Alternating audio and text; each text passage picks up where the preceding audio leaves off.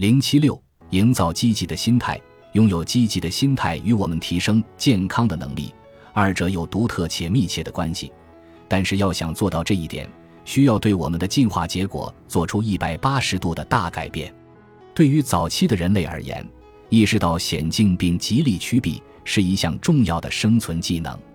但是研究结果显示，沉浸在负面的心境中不利于健康，也不利于我们建立并维持抗癌生活方式。我们的天生趋势是做出决定避开负面的结果。我们受消极新闻的影响。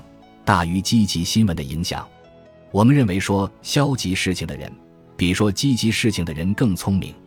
研究还表明，如果我们闲下来无所事事，便会关注消极的事情，过去或未来的事情都有可能。总之，处于忧心忡忡的状态。过多关注消极的事情，将刺激应激反应，触发身体的炎症进程。除了对健康有影响外，我们的心态和观念也很重要。获取社会支持，在信任和同情的基础上建立起来的友谊和人际关系都会受其影响。要想和他人感同身受，首先要认同自身价值，相信自己，也即意味着关注并欣赏周围的美好事物。这反过来又能促进自身的愉悦，使自身更易相处，从而有可能与他人建立进一步的联系，壮大自身的抗癌团队。开始于不经意间投射到他人身上的良好态度。我们的朋友茉莉接受第二次脑瘤手术出院后，开始服用一年半疗程的脑瘤新药。她告诉医生，她会一直服药，直到自己或是癌症死去的那天。他使用一种称为 Acutherapy 的电刺激疗法，以增加白细胞计数，这样他的医生会允许他继续化疗。他一路坚持下来，培养积极的心态。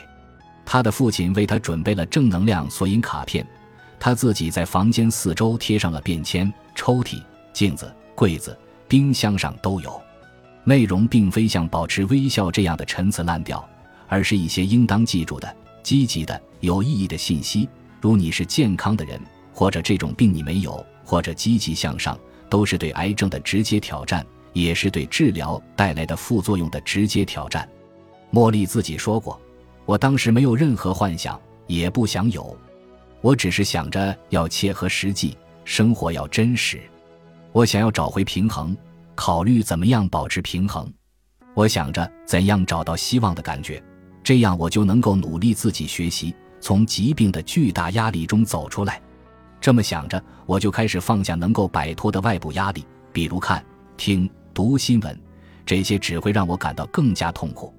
那些卡片和便签可以让他改变思路，走出导致他焦虑、抑郁或失望的思维老路。